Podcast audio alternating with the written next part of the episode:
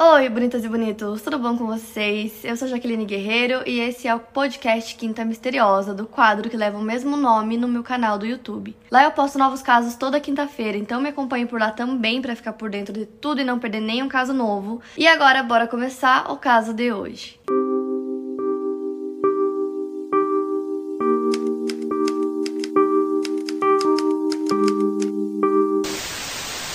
Maurizio Gucci nasceu em 26 de setembro de 1948 em Florença, filho de Sandra Revel, que era atriz, e Rodolfo Gucci, que também trabalhou um tempo como ator. O pai do Maurizio é neto de Guccio Gucci, que foi fundador da grife italiana de luxo. Desde muito jovem, o herdeiro do trono da Gucci demonstrou afinidade com os negócios da família. Ele inicialmente trabalhou para a marca como ajudante de pacote, e foi nessa época que o Maurizio começou a aprender a combinar família e negócios, já que muitas vezes ele via o seu pai e o seu tio Aldo brigando sobre como manter o sucesso da marca. Só para vocês entenderem, o Aldo Gucci era o filho mais velho do fundador da marca, do Gucci Gucci, e ele foi responsável por tornar a empresa internacional. O seu irmão mais novo, Rodolfo, que é o pai do Maurício, também trabalhava na empresa. Alguns diziam que era o sonho do Maurício um dia dirigir a empresa Gucci. Importante lembrar também que Maurizio era o último da dinastia Gucci. Com o passar dos anos, a Gucci se tornou um império, né, uma marca de luxo extremamente forte e é até hoje. E a família tinha uma visão e eles falavam até em entrevistas que a Gucci era uma empresa familiar, propriedade de uma família e administrada por esta.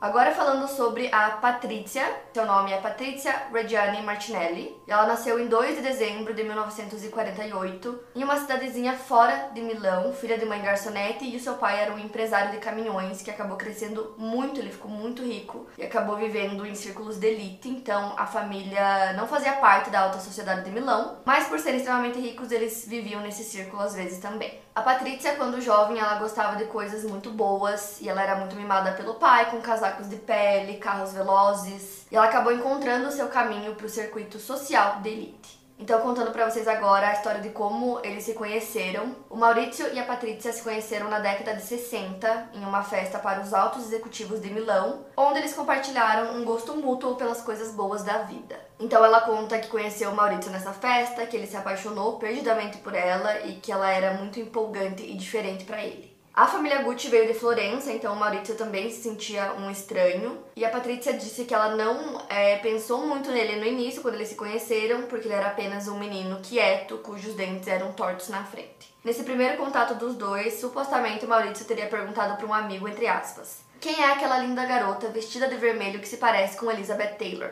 A Patrícia tinha outros pretendentes na época, mas o jovem Gucci a conquistou com todas as riquezas à sua disposição. Então, eventualmente, eles se apaixonaram, começaram um relacionamento e o pai do Maurício desaprovou desde o início. É, ele era o acionista majoritário da empresa Gucci, então ele acreditava que a Patrícia só queria fama, dinheiro, poder, que ela queria ter o nome Gucci também. Ele também não era muito fã da personalidade forte dela. No entanto, eles acabaram se casando em 1972, eles tinham 24 anos de idade, e a partir disso toda a trajetória da vida do Maurício iria mudar para sempre. E como eu contei pra vocês, o pai do Maurício, o Rodolfo, era contra o relacionamento deles e ele foi contra o casamento também, tanto que logo que eles casaram contra a vontade dele, ele até tentou tirar o Maurício da empresa. E com isso, nasce a primeira filha do casal, Alessandra, ela nasceu em 1977. E o bebê acabou lançando uma base para a reconciliação da família, colocando Maurício de volta nas boas graças do seu pai, que era o que a Patrícia queria, e o genro agora conseguia ver que a Patrícia realmente amava o seu filho. O pai do Maurício até lançou um filme sobre a família, sobre o que significava ser um Gucci. Ele gastou muito dinheiro para produzir esse filme, que basicamente ele fez para ele mesmo, para a família.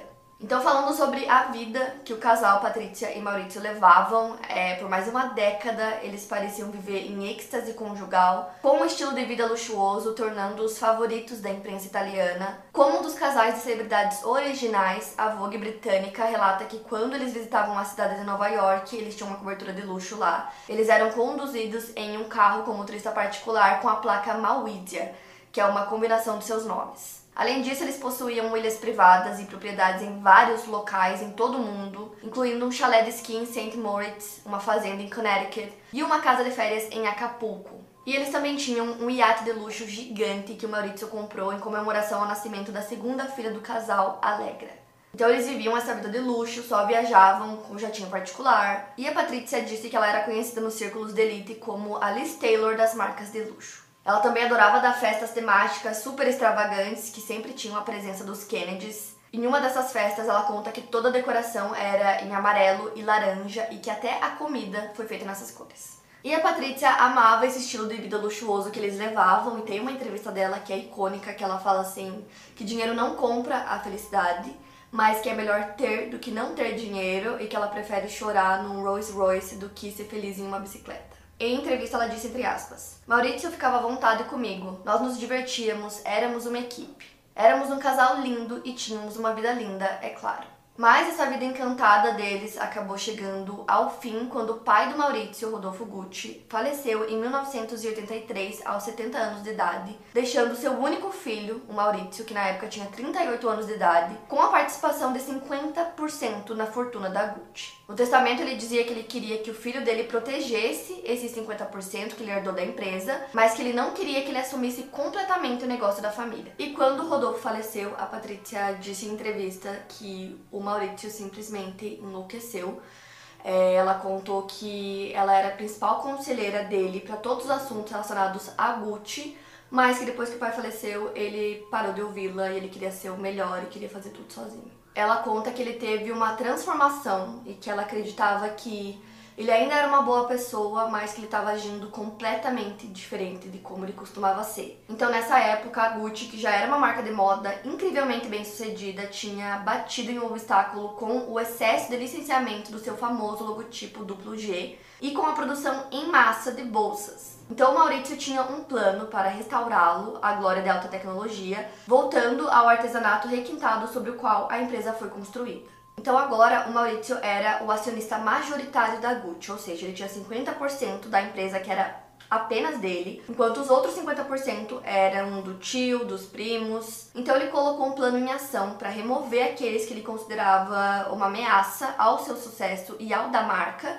dos seus encargos na empresa, o que incluía a remoção do seu tio Aldo Gucci, que ele era o presidente da empresa na época, então eles começaram uma batalha judicial pública disputando o controle total da empresa. O Maurício queria o cargo do tio. Inclusive, no meio de tudo isso, o filho do Aldo meio que se juntou ao Maurício, que conseguiu persuadir ele a dar um voto para tirar o Aldo do cargo, ou seja, tirar o próprio pai do cargo de presidente da empresa. Então esse filho era o Paulo Gucci, então ele e o Maurício fizeram um acordo no qual o Paulo concordou em vender a sua participação acionária nas várias empresas Gucci para o Maurício no valor de 47 milhões de dólares. Ele também consentiu na nomeação do Maurício como presidente e presidente do conselho de administração das várias empresas Gucci. E como parte do acordo, o Paulo seria nomeado presidente de uma empresa de licenciamento Gucci, que licenciaria o nome Gucci em todo o mundo. O Paulo recebeu 10% da entrada do Maurício por suas ações da Gucci e votou para colocar ele no comando das empresas. Esse negócio que os dois fizeram, né, o Paulo e o Maurício, se tornaria efetivo no final de 1984, mas nunca foi consumado, ou seja, ele não cumpriu com o que ele havia prometido ao primo,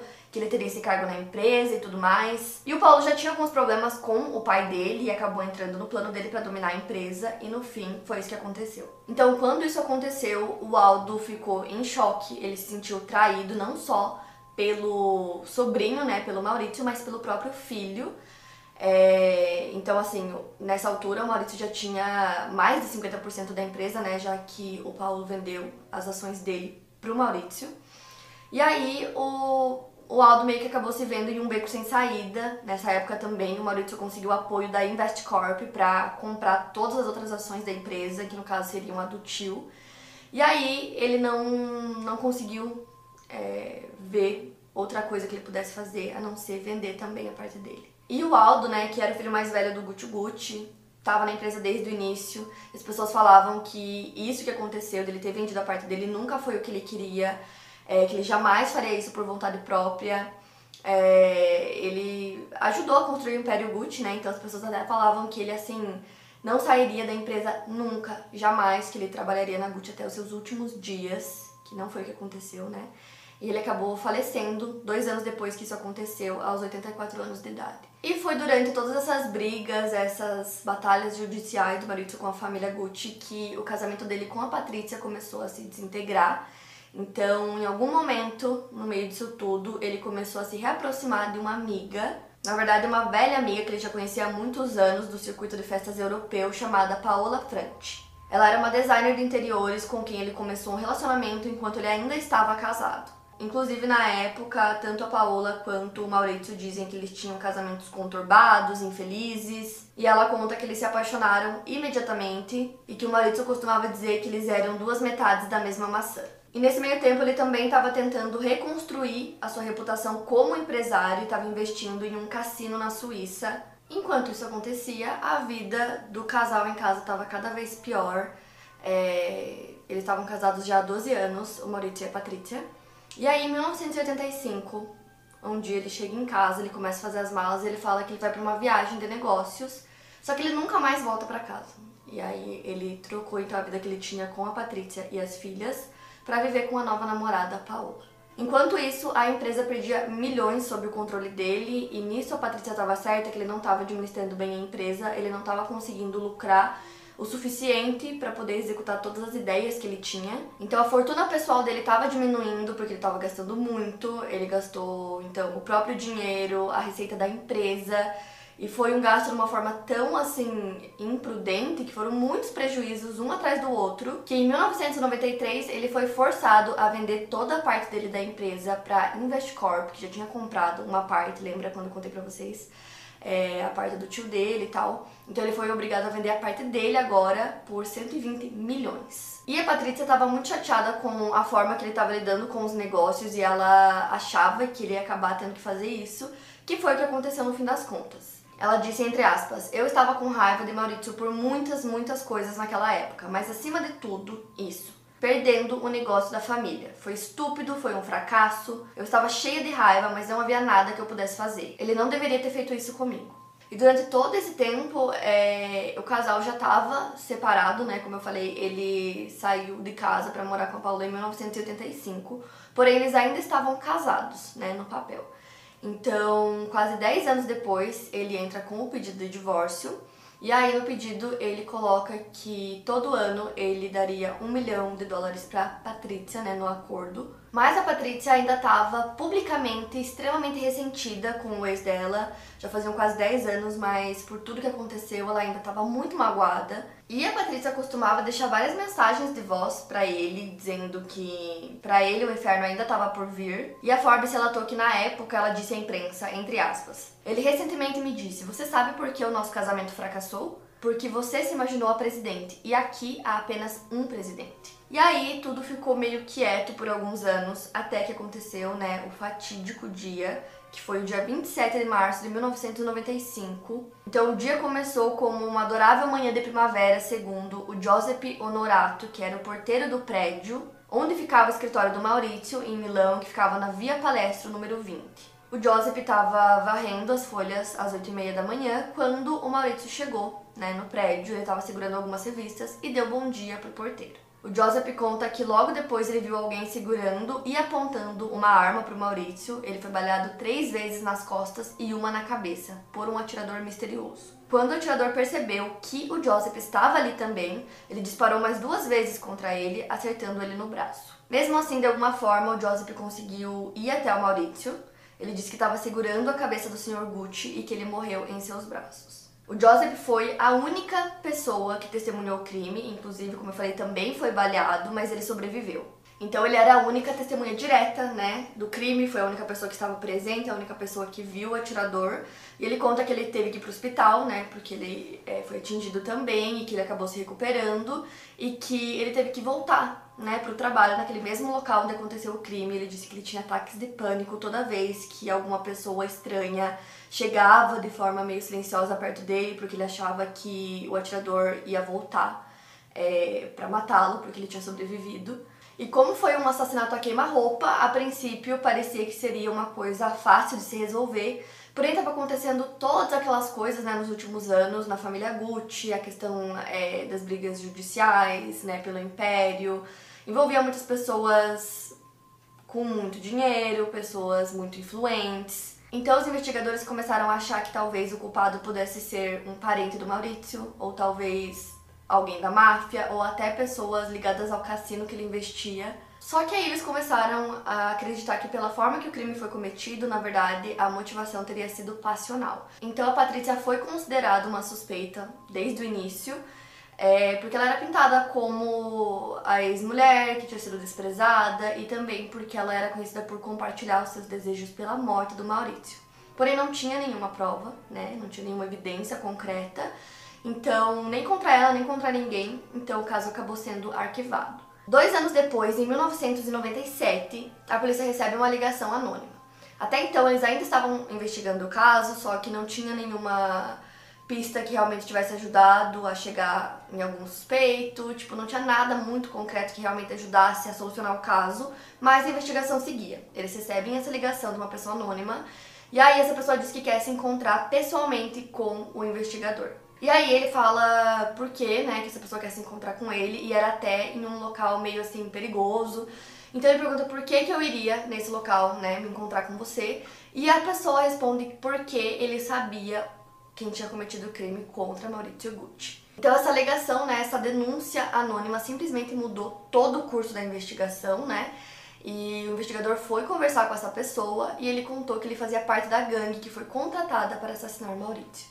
Então, o que se seguiu depois disso foi um julgamento amplamente divulgado, no qual foi revelado que Patrícia fez parte do crime. Ela tinha quatro cúmplices, eram eles: sua ex-amiga e vidente Pina Auriema, o atirador Benedetto Seraldo, o Ivano Savioni, que tinha ajudado a organizar toda a operação, e o motorista de fuga Horácio Cicala. A Patrícia também foi acusada de ser uma das co-conspiradoras do caso, o que fez com que a imprensa a apelidasse de Viúva Negra. O que se seguiu a partir daí foi um frenesi da mídia, um julgamento totalmente sensacionalista que aconteceu em 1998. Então, durante a investigação, eles conseguiram uma evidência que foi muito impressionante, né, que foi encontrada na casa da Patrícia, que foi o seu diário Cartier, que tinha uma entrada de uma palavra para o dia do assassinato do Maurício, que dizia paradeisos, que é a palavra grega para paraíso. Além disso, ela havia compartilhado com amigos e repórteres que gostaria que o Maurício estivesse morto, como eu falei, era uma declaração que ela já tinha dito algumas vezes. E mesmo assim, durante o julgamento, ela manteve sua inocência, com seus advogados dizendo ao tribunal que as ameaças eram divagações de uma mulher com distúrbios mentais. Mas o painel psiquiátrico chegou à conclusão de que ela era mentalmente competente na época do julgamento. Os seus advogados também argumentaram que um tumor cerebral para o qual a Patrícia foi operada em 1992 prejudicou a socialite, tornando-a incapaz de planejar o crime. Como eu disse, a Patrícia manteve sua inocência, ela começou a argumentar que a Pina, que era essa amiga dela evidente, agiu por conta própria, que ela planejou todo o crime e depois começou a chantagear a Patrícia. Ela disse que teve que pagar para ela 365 mil dólares pelo crime. Em algum momento ela comentou durante o julgamento que valeu a pena cada centavo. Então, segundo ela, Pina teria entrado em contato com um conhecido, que era o porteiro noturno Ivano Savioni, para ajudá-la.